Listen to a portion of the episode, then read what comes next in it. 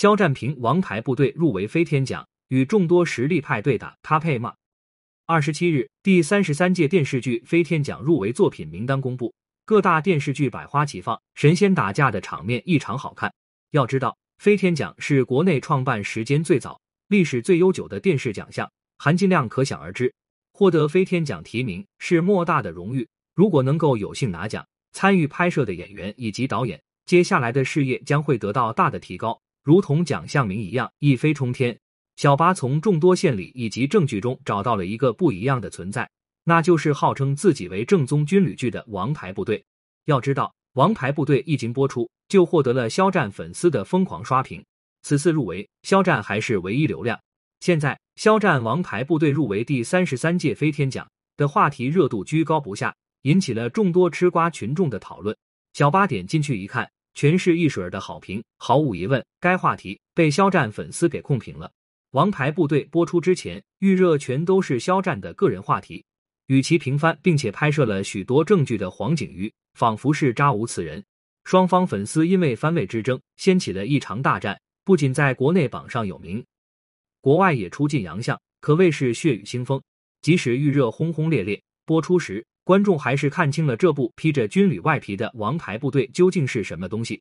从肖战饰演的顾一野出场。就被众多女兵围观议论，偶像题材跑不了。后来到班长战死，顾一也放弃心中所爱，为所谓责任迎娶班长遗孀，狗血淋头，正如是。肖战饰演的顾一也从十八岁到四十七岁，除了跟随时代改变的军装款式之外，面容没有一丝一毫的变化，既没有皱纹，也不显沧桑，真真是保养有道。王牌部队播出时间快接近一年了，这部粉丝口中的精彩高水准剧集，到现在都还没开分。不知道的还以为这部剧被下架了呢。现在的热搜话题就是肖战带着王牌部队入围了飞天奖。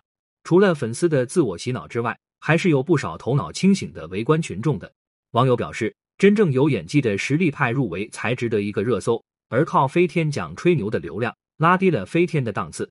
还有人说，这个话题一看就是买的，不知道的人还以为这是肖战获得了个人奖呢，讽刺意味十足。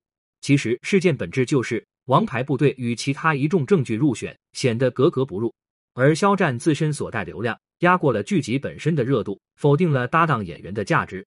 王牌部队制片人姬道清在朋友圈发文称，这部剧能入选飞天奖，自己非常意外，并表示这部作品并未获得公允客观的评价，说明他对王牌部队的众多好评并不赞同，因为他明白只有大众的评价才是中肯的，而粉丝眼里只有滤镜。入围作品中。有颇多制作精良的剧集，而这些剧集中不乏一名演员参演了好几部。就拿于和伟来说，提名的《觉醒时代》《大决战》《巡回检查组》《理想之城》中都有他的身影，并且他的演技，观众都有目共睹。《觉醒年代》中的陈独秀儒雅睿智，《大决战》里的林彪威严不羁，《巡回检查组》里的冯森形象多变，《理想之城》中的赵显坤腹黑霸气。这四个角色，于和伟给观众带来了完全不一样的体验。可谓是巨抛脸本人，这才是令人折服的演技。